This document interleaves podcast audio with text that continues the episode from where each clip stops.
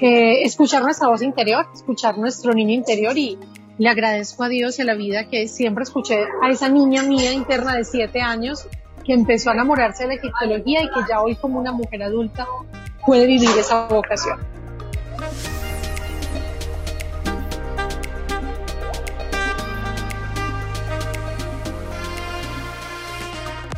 Hola, soy Tatiana Velázquez. Cada semana dirigimos nuestras luces y toda la atención hacia una latina que con su inteligencia, talento y servicio está elevando nuestra comunidad y pavimentando el camino para las que venimos detrás. Ellas son innovadoras, empresarias, científicas, celebridades, pero sobre todo heroínas del día a día. Sus acciones, valentía y dedicación nos dicen en voz alta que como mujeres hacemos la diferencia y hoy pueden ser tus mentoras. Bienvenidas a Latinas Mastermind. Hola a todos, bienvenidos a este miércoles de Latinas Mastermind. Hoy está con nosotros Elizabeth Noreña. Elizabeth es egiptóloga colombiana, vive en Medellín y es una de las líderes en el tema de egiptología en Colombia. Es una de las cuatro personas que tienen una maestría en egiptología para Colombia. Elizabeth se ganó a comienzos de este año para asistir a una misión muy especial de dos meses en Egipto y es algo que ella quería hacer para completar toda su maestría y su aprendizaje sobre esta cultura. Hoy Elizabeth nos va a contar un poco sobre su pasión, sobre Egipto, sobre la cultura, qué significa, cuáles han sido los mayores aprendizajes sobre la cultura y vamos a aprender un poco de Egipto y egiptología con ella. Pero lo más importante que vamos a aprender el día de hoy es cómo esta mujer que se graduó del colegio a los 15 años quería irse a vivir a Egipto inmediatamente y cómo ella pudo, en compañía y soporte de sus padres, moverse a hacer otro tipo de estudios que la complementaron hasta que estuviera un poquito más grande y pudiera viajar y hacer los estudios que quería. Porque todo lo que se hace en la vida se complementa. Es algo que ella nos enseñó el día de hoy. Además, Elizabeth nos va a contar cómo pudo trabajar de forma virtual, que es lo que ahora todos estamos haciendo. Entonces, cuáles son sus técnicas, sus tácticas. Es profesora en la universidad, entonces nos va a contar cuáles han sido los mejores componentes de cómo ella trabaja en su día a día, o sea, cómo ella organiza su día para poder sacar todo adelante. Es una mujer con muchas virtudes, con mucho conocimiento y espero que todos ustedes, al igual que yo, porque yo estaba entretenidísima hablando con ella, porque todo lo que nos decía era aprendiendo, ustedes saben que a mí me encanta aprender, entonces espero que ustedes también lo disfruten y vamos a conocer un poco más de esta mujer que nos va a representar en Egipto en compañía de otra arqueóloga colombiana en esta misión que comienza en septiembre de este año. Espero que todos disfruten mucho como yo lo disfruté y vamos a escuchar a Elizabeth Noreña.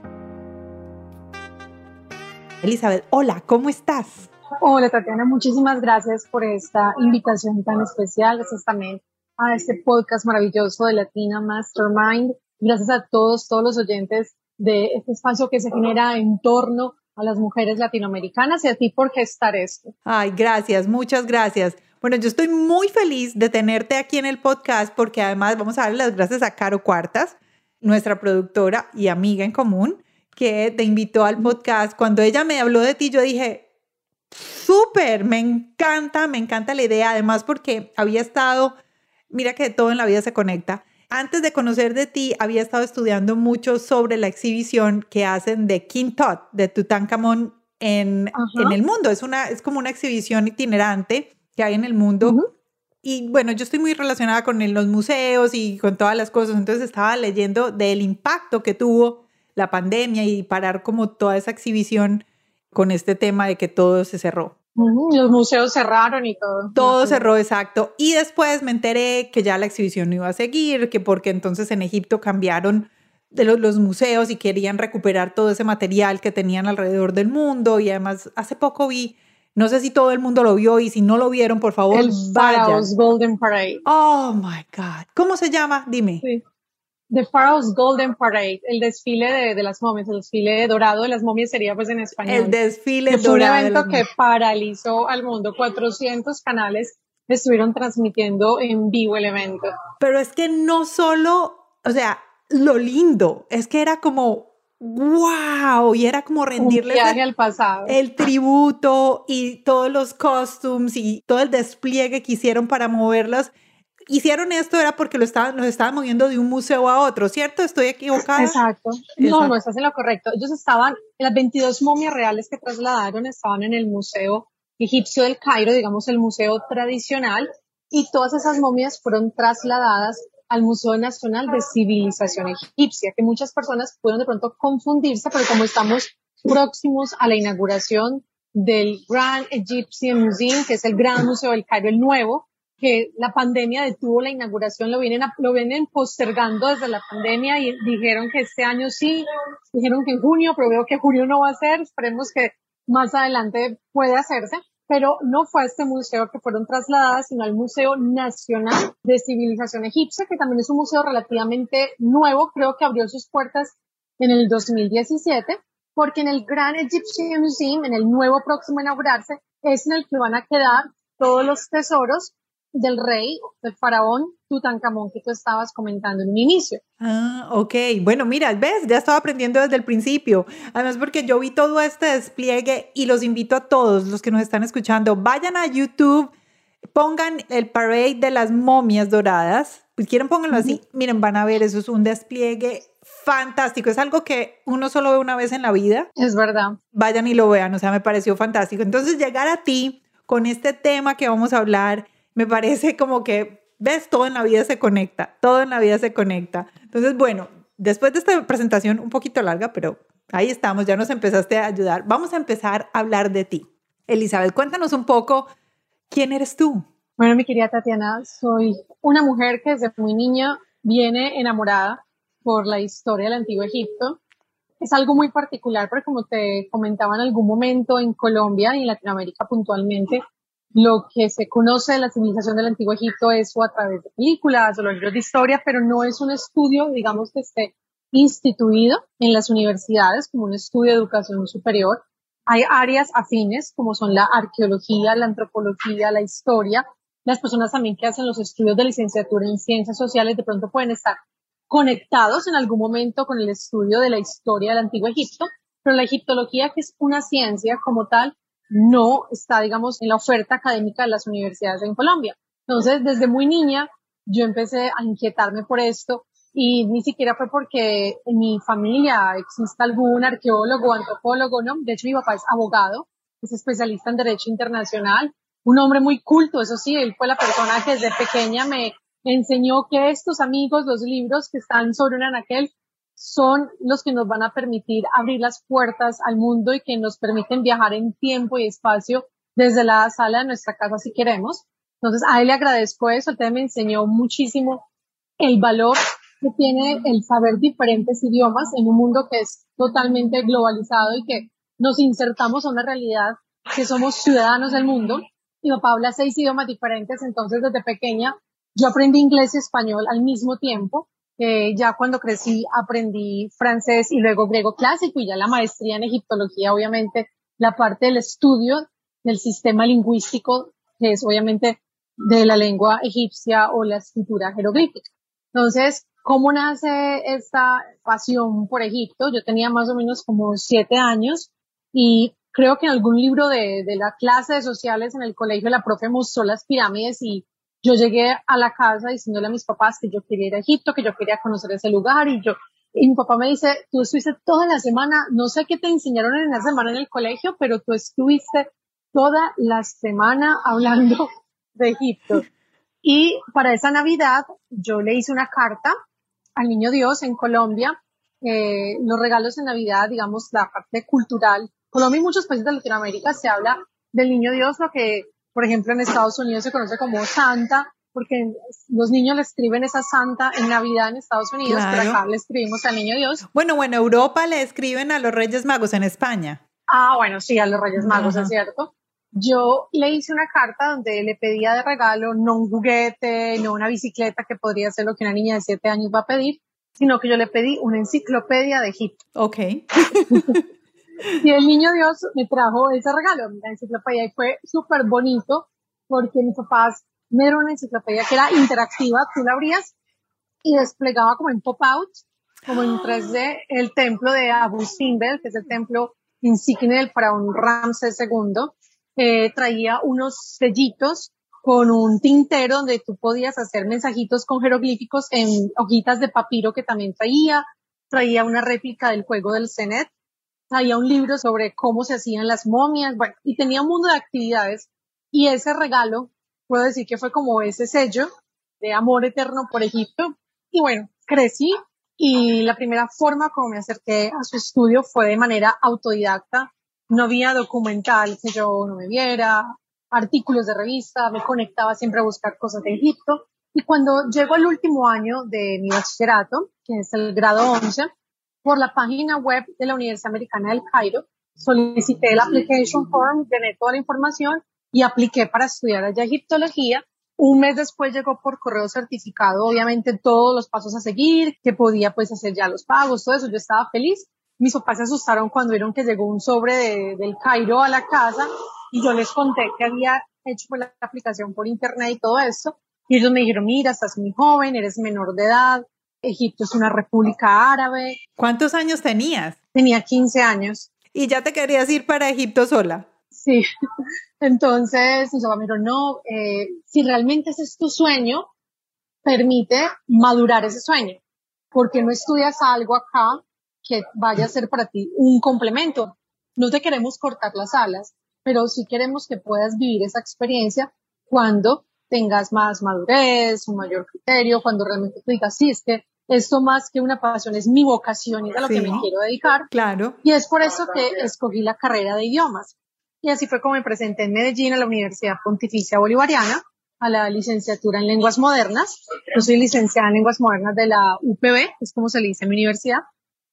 En la misma universidad luego hice dos posgrados, uno en la enseñanza del inglés y otro en literatura con énfasis en producción de textos e hipertextos. Y yo me quedé trabajando en la universidad, daba clases de inglés, de investigación, de literatura y bueno, feliz porque no solamente hice como mis estudios en la universidad, sino que me quedé trabajando en mi misma alma mater y muy feliz, pero la pasión por Egipto nunca se fue. Entonces eso seguía ahí, seguía y lo seguía haciendo en ese momento de forma autodidacta hasta que por fin en el año 2012 en una academia en Medellín que se llama Yuru París, ofrecían un diplomado en historia del antiguo Egipto. wow, un curso, un diplomado por primera vez en Medellín sobre este tema. Me inscribí y el profesor del diplomado, el doctor Ricardo Uribe, él tenía un contacto en España para poder aplicar a una convocatoria para hacer la maestría. Y nos comentó pues a varios compañeros en ese momento del diplomado. Éramos alrededor de 15 personas en el diplomado, al principio muchos entusiasmados, luego terminamos solamente cinco personas haciendo el proceso para la maestría y de los cinco, cuatro hicimos todo el estudio de la maestría, incluyendo nuestro profesor, él estudió la maestría con nosotros y es por eso que en Colombia, digamos, con una formación en un estudio superior en egiptología somos cuatro personas. Hay muchos grandes profesionales, como te digo, en otras áreas, en antropología, en arqueología, en historia, incluso de esos profesionales que algunos se han radicado en el exterior y que de pronto en el exterior obviamente hayan también continuado eh, estudios de egiptología, lo más seguro es que sí, pero que estemos residiendo en Colombia actualmente. Con ese estudio somos cuatro personas así fue como pude hacer realidad ese sueño de formalizar ese estudio. Y bueno, en medio de, de un reto muy difícil en mi vida en el año 2019, la maestría la estudié del 2014 al 2018 y en el 2019 fui diagnosticada con cáncer de mama. Así fue como nos conocimos Caro, Caro y yo, somos sobrevivientes de cáncer de mama y fue en el medio de ese diagnóstico cuando tú te das cuenta el valor real de la vida, porque todos podemos decir que que amamos la vida, que la salud es lo primero, que nos cuidemos, pero muchas veces lo decimos como una frase cajón o una frase un poco cliché, pero en el día a día estamos a mil por hora cumpliendo horarios extensos de trabajo y nos olvidamos de nosotros mismos. Yo el cáncer no, no lo vi como un proceso de una enfermedad, lo vi como un proceso de sanación, lo vi como se diría en latín una escuela vitae, una escuela de vida, porque yo tenía un ritmo de trabajo muy fuerte en la universidad. Yo trabajaba de lunes a sábado en la universidad. En el momento en que me diagnosticaron, iba a completar en ese momento cinco años en un cargo administrativo, entonces yo estaba de seis de la mañana a cuatro de la tarde en oficina en cargo administrativo, luego iba a dar clases a la facultad, los sábados también daba clases, era asesora de tesis. Entonces, mis días a veces en la universidad eran 12 horas de trabajo diarias y uno mismo se perdía en medio de eso porque tú vivías era para el trabajo. Claro. Y no me arrepiento, o sea, no me arrepiento porque es algo que hice con mucho amor y me permitió desarrollarme, ¿cierto? Pero sí reconozco que me olvidé un poco de mí durante ese tiempo y llega esto a poner como un freno de mano a tu vida y entender que los sueños no hay que esperar a jubilarte para cumplirlos. Y, y bueno, yo ya estoy en maestría y si esto es lo que yo me quiero dedicar y si en Colombia no hay un espacio, entonces ¿por qué no lo creo? Y ahí fue como nació mi marca, que ya está registrada y todo legalmente, que es egiptología en Medellín y empecé a hacer todo el diseño del sitio web, luego hacer el diseño y el montaje de la plataforma educativa, de los cursos, para poder hacer la parte de divulgación científica y académica en egiptología. Bueno, aquí voy a actuar como que no sé, porque la verdad no sé. Entonces, ¿tienes cursos en tu página web de egiptología para personas comunes y corrientes como yo?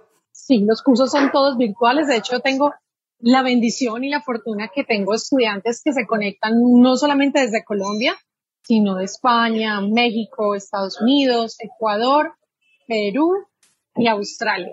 De esos países tengo estudiantes. Entonces ha sido algo muy, muy bonito porque nace la iniciativa aquí para hacerlo primero en mi ciudad, porque antes de, de hacer este portal web, cuando yo estuve cursando mi maestría, dictaba charlas y ciclos de conferencias que aún lo sigo haciendo en el Palacio Egipcio de la ciudad de Medellín, que es un lugar, digamos, único en Latinoamérica. El Palacio Egipcio está próximo a cumplir 100 años. En el 2028 estaremos celebrando el centenario del Palacio Egipcio. Es patrimonio cultural de la ciudad. Entonces comienzan este tipo de eventos. En la ciudad comenzaron también una academia de danza oriental, la Academia María Isabel Ángel, a gestionar para Medellín y para Colombia el Festival Internacional Árabe y en marco de ese festival siempre hacían también ciclos de conferencias académicas y allí entraba yo en la parte de egiptología. Bueno, y empezó así, como esa divulgación de esa manera. Yo dije, bueno, qué rico también que las personas no solamente lo vean en eventos aislados o cuando van al palacio a las visitas guiadas o a las charlas o cuando iba a diferentes universidades, además de la mía, a dictar conferencias cuando me llamaban para eso, sino que ellos tengan también hay un sitio donde pueden llegar, un sitio, digamos, en la web donde pueden llegar. Inicialmente uno lo pensó para la ciudad de Medellín, pero fue muy bonito ver cómo se empezaron a conectar personas de otras ciudades de Colombia y luego de otras ciudades del mundo. Y el proyecto ha crecido mucho, gracias a Dios, y se ha podido llevar, como tú dices, la egiptología a personas que también les gusta este tema y que de pronto no, no lo quieren hacer como su formación, digamos, académica total porque se vayan a dedicar a esto, pero si es parte de, sus hobbies, de sus temas de interés y quieren acercarse al estudio de, de la historia del Antiguo Egipto, entonces se, se brinda ese espacio. Mm, qué interesante. Bueno, Elizabeth, ya nos contaste todo eso, todo el proceso de cómo lo hiciste, qué estudiaste, qué te apasionaba. O sea, me encantó esa historia de, de la enciclopedia porque muchos niños piden pues regalos. Yo me acuerdo que un año yo pedí una enciclopedia que se llamaba El Mundo de los Niños. Y esa enciclopedia tenía un montón de cosas y trabajos y proyectos para hacer. Entonces, pero ahora que me mencionas la tuya, yo digo, ay, qué, qué, regalo tan rico. O sea, como un regalo de conocimiento, pero a través del juego, digámoslo así. Exacto. Es súper chévere. ¿Qué tiene la egiptología? ¿Qué te ha llamado la atención ya que la conoces tanto? Que tú dices, miren, esa es una cultura que nos ha traído qué y qué se debería de quedar con nosotros. Ok. Primero, una cultura que ha impactado, impactó, impacta y seguirá impactando tanto que mira que hoy estamos conectadas en este maravilloso podcast y estamos hablando de egiptología, ¿cierto? Eh, no solamente por el tiempo que duró, un imperio que duró más de 3.500 años en la historia, duró más que el imperio romano que duró. El legado que todavía deja desde su arquitectura faraónica que Egipto es un país actualmente que es una república árabe, ¿cierto? Donde tiene aproximadamente entre un 88%, 90% de población musulmana y el restante, un 10-12% es copto cristiano. ¿Copto cristiano? Sí, coptos cristianos. Porque ellos son los últimos herederos de la parte final, la última parte de la evolución de la lengua egipcia. La última fase que termina es el copto. Y de hecho, esa lengua la utilizan ellos en su parte litúrgica. Ellos tienen muchas similitudes, obviamente, con el cristianismo, pero no son católicos, son copto cristianos. Ya. otra corriente. Y es un país que vive del turismo y el turismo, obviamente, lo atrae es esta civilización milenaria.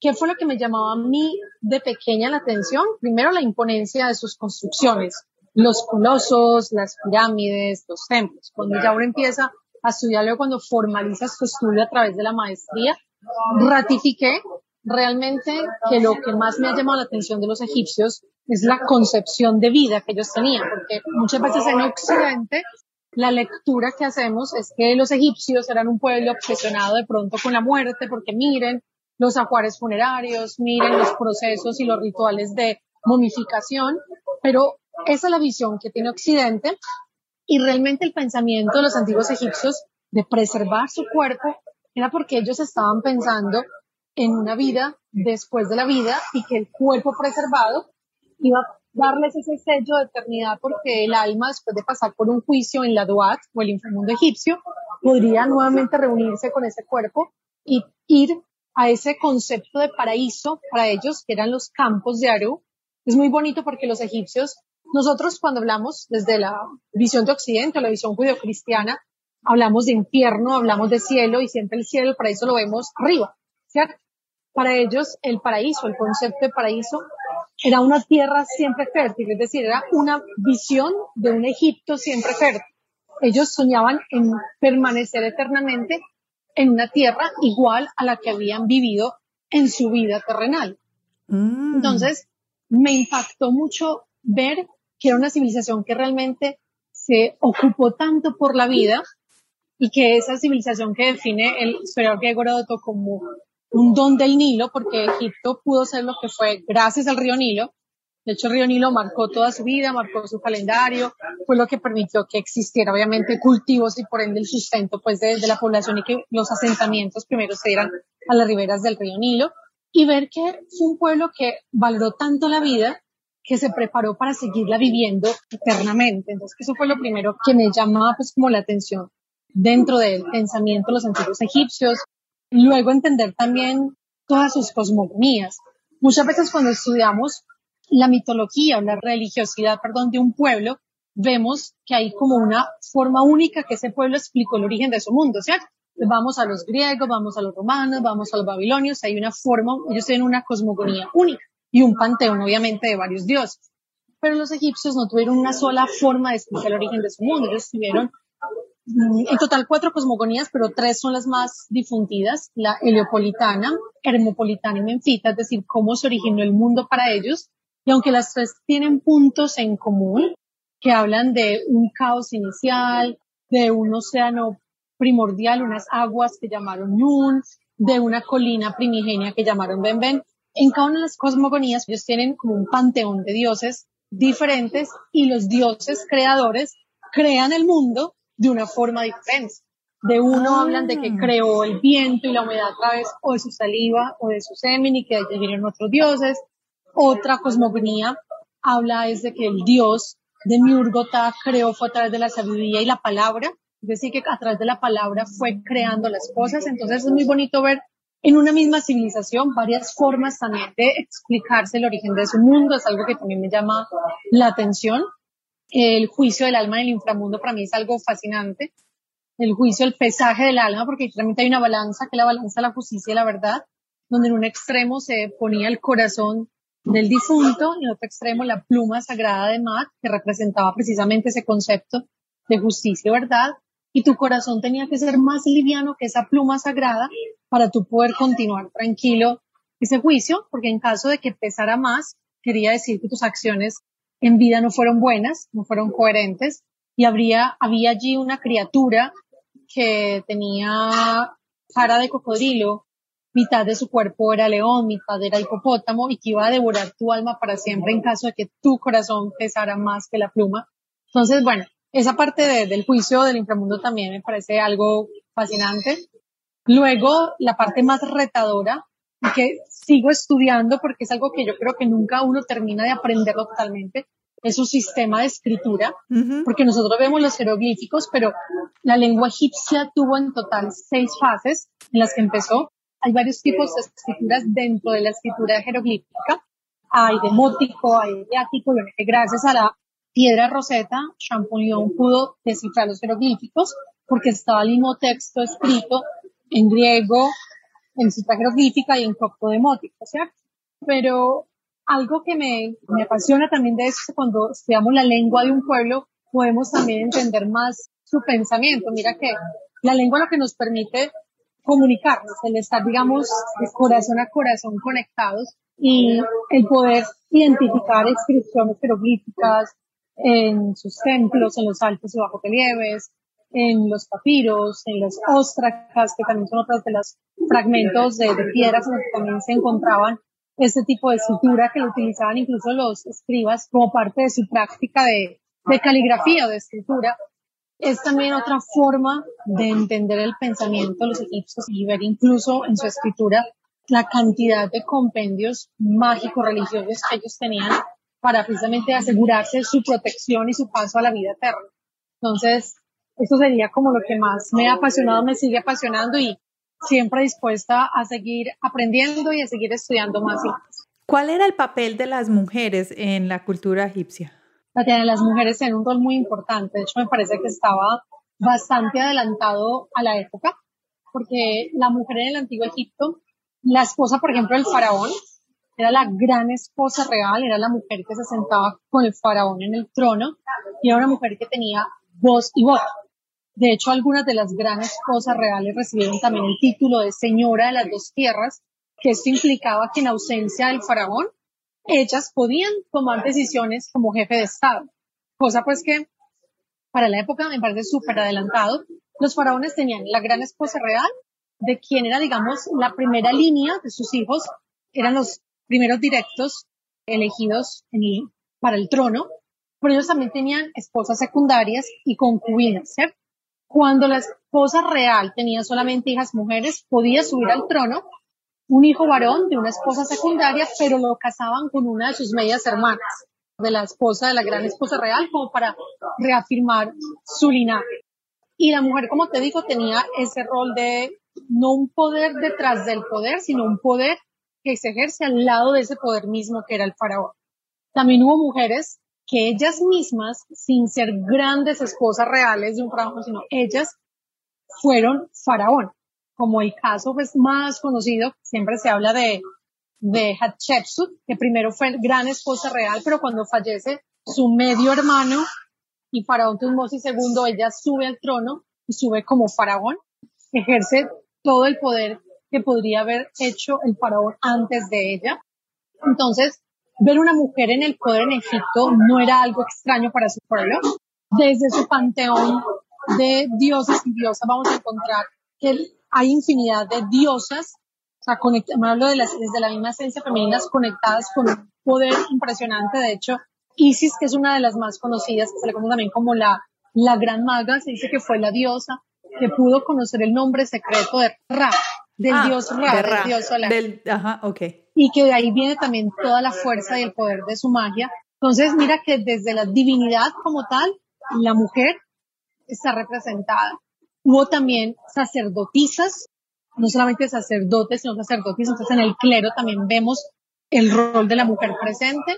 Eh, las mujeres que eran danzarinas o músicas tenían un rol que se consideraba como profesión dentro de los templos porque era algo muy importante en todos los festivales y también en la parte, obviamente, de ceremonias religiosas. Entonces, la mujer no solamente era como en otras culturas antiguas, relegada a la labor de casa o al ser la persona que iba a garantizar la descendencia, obviamente, de un pueblo, sino que era una mujer que tenía acceso a la educación, era una mujer que tenía derecho también al poder, e incluso se habla de que la mujer en Egipto se podía divorciar. O sea, como digo, era muy, muy adelantado a nuestro contexto actual. Oye, me tienes aquí feliz, yo estoy aquí, es feliz escuchándote. Acabo de verte aquí un tatuaje, cuéntame qué es. Ay, sí, tengo dos. Esas figuritas se les conoce como cartuchos, que son las figuras ovaladas. Sí. Y adentro hay una inscripción jeroglífica. Sí. Siempre que tú veas un cartucho en un papiro o una inscripción en un templo, es porque adentro está escrito un nombre real.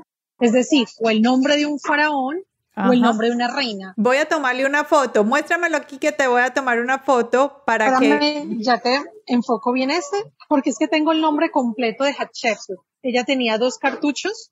Este es uno, lo tengo en mi mano izquierda de la reina que te estaba hablando, que admiro mucho. Sí.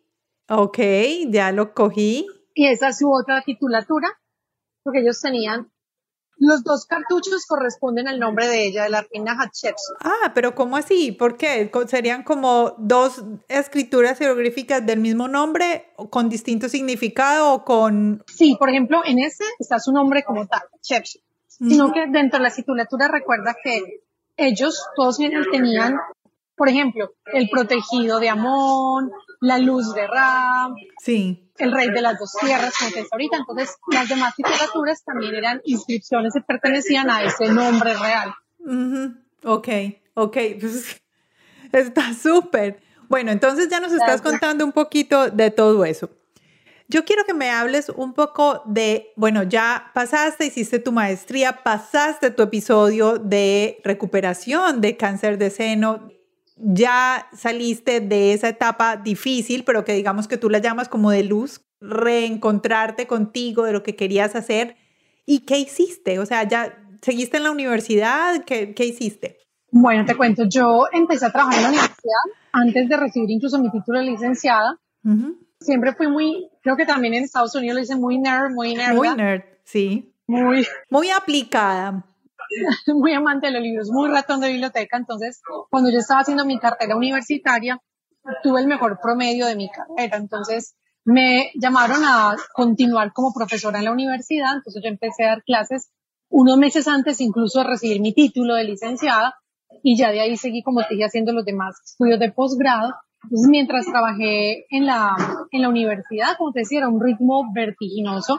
Hice más cursos, hice más diplomados, seguía estudiando lo mío de Egipto hasta que ya por fin llegó la maestría, que en el momento de la maestría yo estaba con mucho trabajo porque ya estaba dando clase en facultad, en colegio, asesorando tesis, además la maestría. Espérate, ¿hiciste la maestría online o fuiste a España fue modalidad, No, fue modalidad virtual. Ya.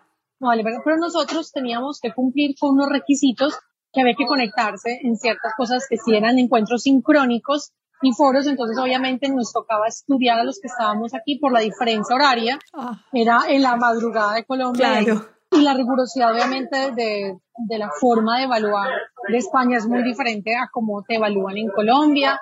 Pero fue algo fascinante, ¿verdad? Fue algo que para mí, si yo antes pensaba que yo era aplicada en la maestría, me di cuenta que se requiere muy buen hábito de estudio cuando tú tienes un estudio superior de forma virtual. Yo creo que ahorita la pandemia también hizo un cambio total en la educación en el mundo entero, desde los más chiquitos que están en formación en preescolar hasta los de doctorado en sus últimos niveles, porque todo se volcó a la educación telepresencial.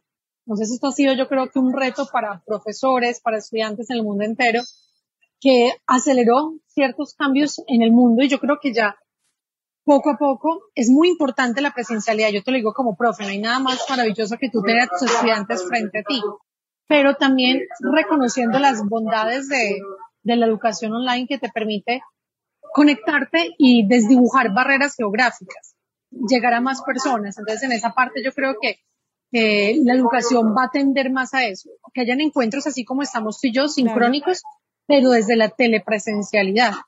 Para terminar la pregunta que me hiciste, cuando yo termino mi incapacidad médica, la terminé en noviembre del año pasado, 2020. Terminé todo mi tratamiento oncológico. Fue bastante largo, pero gracias a Dios soy una mujer sana hoy en día. Entonces pasa lo siguiente y es que trabajé esos meses, estábamos en la universidad, todos los profesores de educación así en ese momento telepresencial, porque las universidades por la pandemia estaban cerradas, no se podía ir presencialmente. Y en febrero 26 yo tomé una decisión que la estuve pensando durante todo ese casi dos años de tratamiento médico, que quería renunciar. Después de muchos años de estar trabajando en la universidad, porque empecé a trabajar en el 2007 en la universidad, tomar la decisión y decir, no, eh, sobreviví al cáncer, amo lo que hice en la universidad, quisiera volver a la universidad, obviamente, pero ya como profesora cátedra, no como yo estaba, que estaba de tiempo completo, término indefinido, porque me quiero seguir dedicando a esto, a la egiptología, y fue ya después de que tomé la decisión de renunciar que me presenté a la convocatoria internacional. Cuéntanos un poquito, ¿qué, qué es la convocatoria? ¿Cuáles eran los requisitos? ¿Cómo llegó a ti la convocatoria? ¿Dónde la encontraste? La convocatoria la hace el Instituto de Estudios del Antiguo Egipto de Madrid, España.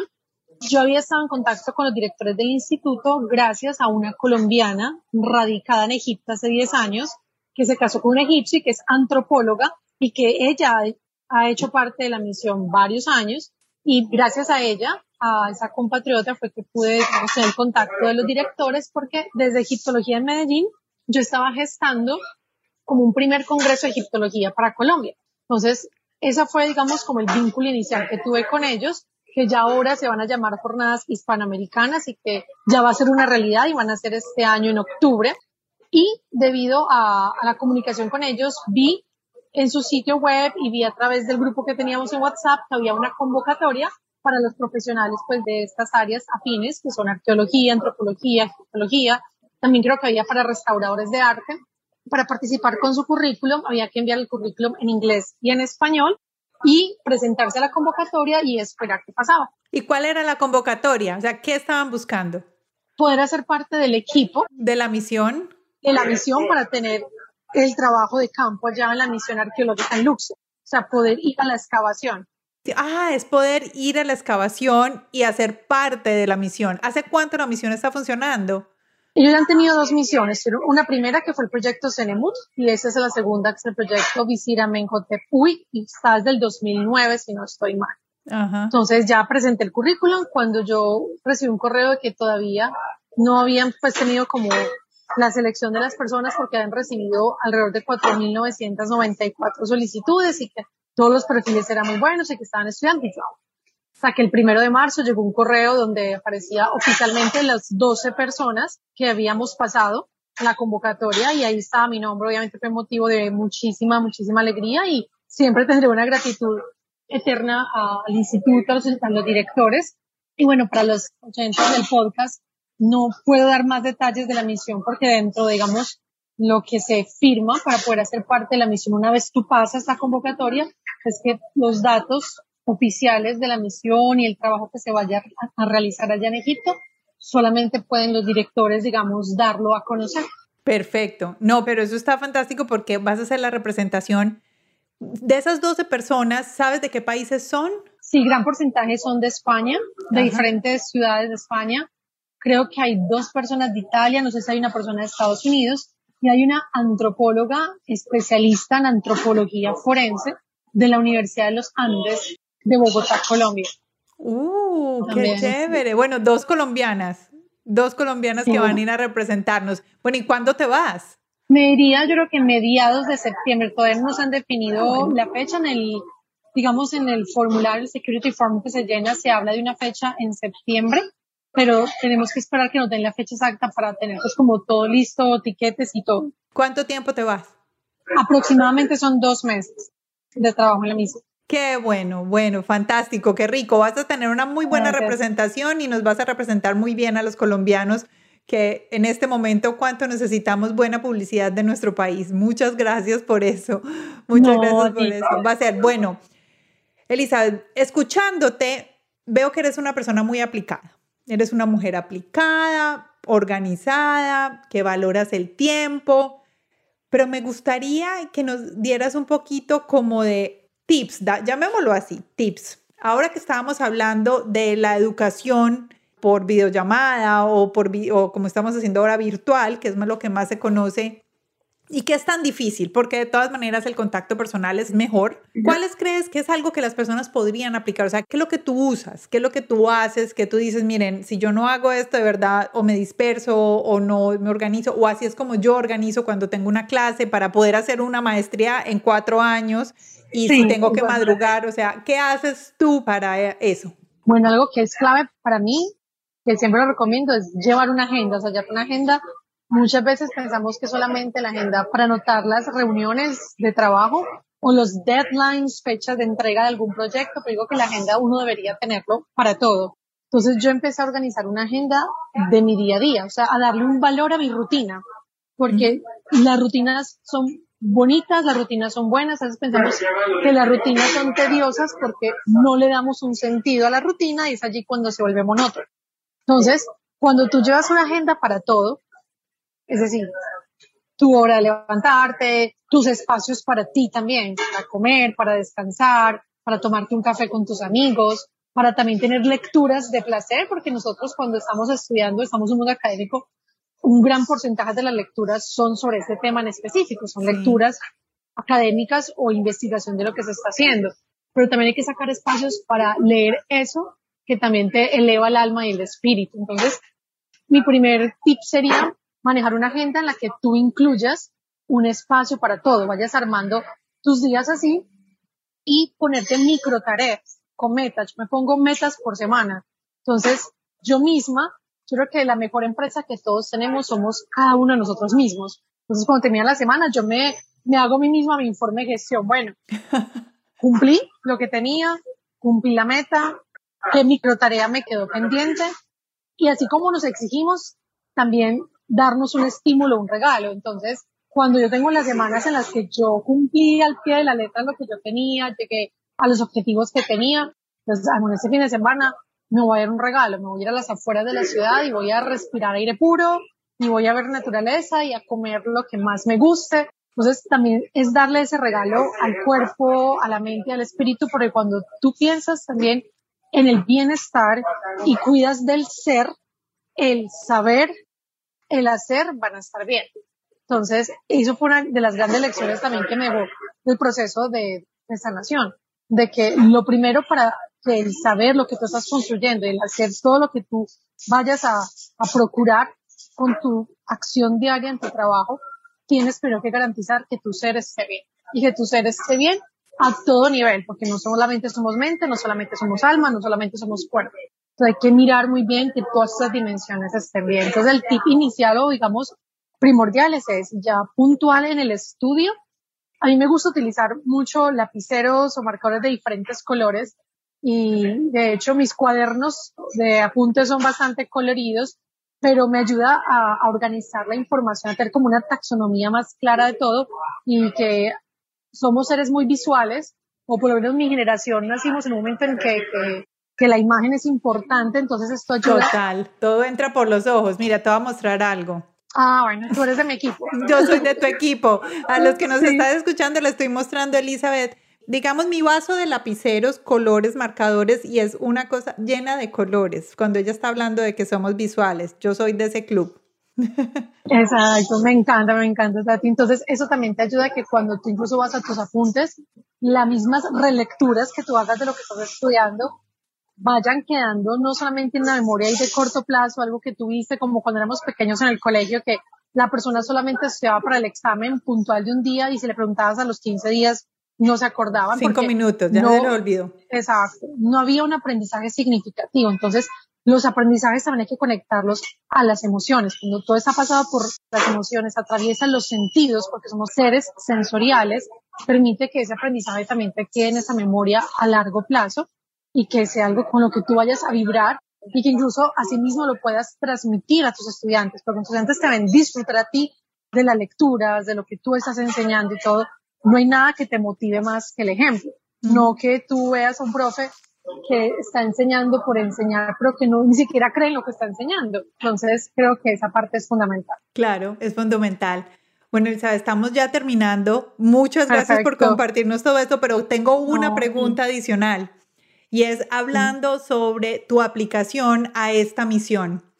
Muchas veces tenemos síndromes de impostor, voy a decirlo así, síndrome del impostor. Y hay veces creemos que no nos merecemos o que nos da susto, ¿para qué voy a aplicar si no me lo voy a ganar? Tú misma lo dijiste, o sea, eran 12 personas, aplicaron 4.500, todas muy buenas, todas con unas hojas de vida fantásticas. 4.994 y que al final me dijeron que habían sido 5.000. Imagínate, imagínate la cantidad de personas y, y, me imagino que esto es alrededor del mundo, que estaban todas aplicando.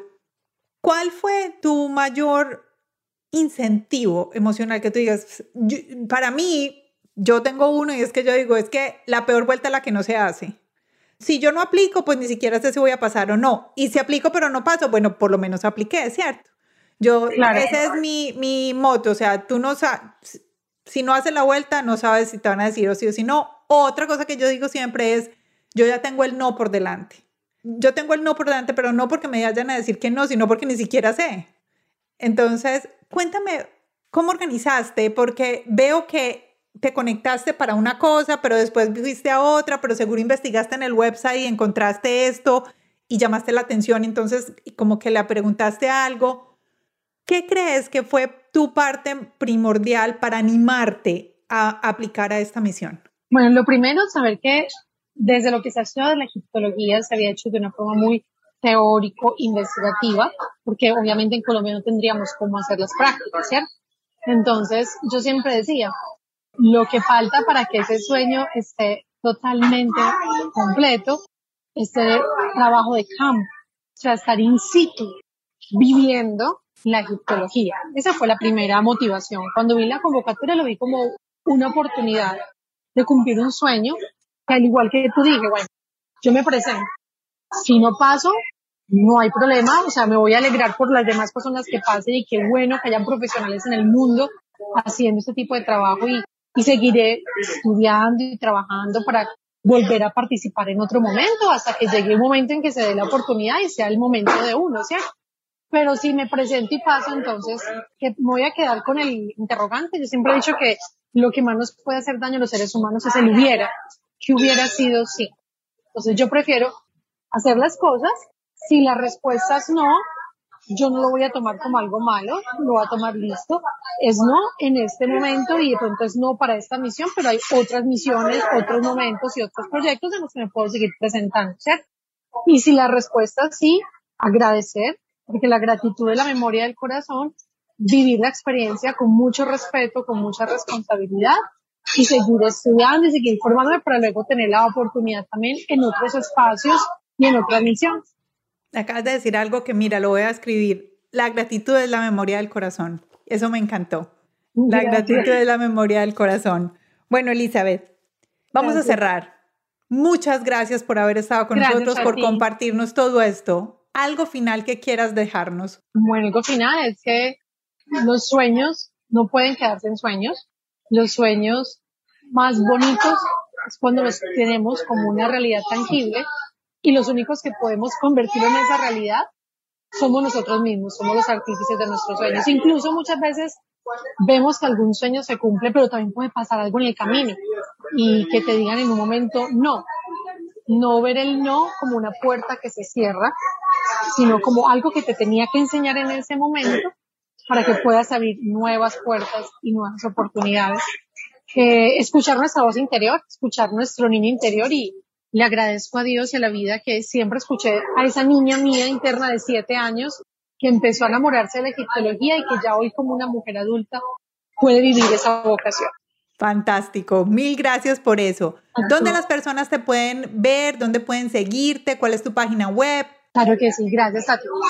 el sitio web es www.egiptologiamedellin.com y en Instagram me encuentran como arroba Eli Anubis. Anubis es mi dios egipcio favorito y también tengo un husky siberiano que se llama así, Anubis, entonces es por eso el nombre mío en Instagram, Eli Anubis. Eli Anubis, ok. Eh, ¿Tienes eh, alguna, en Instagram es la única que manejas o tienes Twitter? O ah, no, en Facebook, Twitter también aparezco como arroba Eli Anubis en Twitter en Facebook aparezco como Eli Noreña, mi nombre es Elizabeth, pero los amigos me han dicho Eli, entonces por eso aparezco como Eli Noreña. Y en Facebook también hay página de Egiptología Medellín. Bueno, a todos los invitamos a que vayan si quieren aprender más sobre egiptología. Ahí lo tienen en español, en nuestra ciudad, en nuestro país, con una mujer que esa ha sido su pasión, es la que nos está enseñando.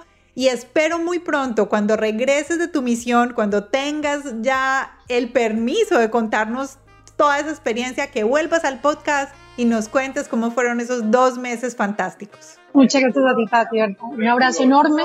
Un abrazo faraónico, como digo yo, así de grande. Uy, qué rico, qué rico. Lo recibo, lo recibo. Eli, muchas, gracias, por estar aquí y a todos ustedes, muchas gracias por habernos escuchado el día de hoy. Gracias por haber compartido aquí en Latinas Mastermind. Espero que hayan tenido muchas enseñanzas de Elizabeth y no solo de ella como persona, sino de todo lo que nos enseñó de egiptología y que les haya quedado ahí un, gustico y espero que todos vayan y lo vean. Recuerden ir a nuestra página web www.latinasmastermind.com para que puedan registrarse en nuestros mastermind, eh, que recuerden que son solo por invitación, no están abiertos a todo el mundo, solo por invitación a nuestras reuniones mensuales de Latinas Mastermind. Espero que todos estén muy bien y que continúen teniendo una excelente semana. Eli, chao. Muchas gracias. Chao, gracias. Un beso gigante. Chao. Un beso. Chao.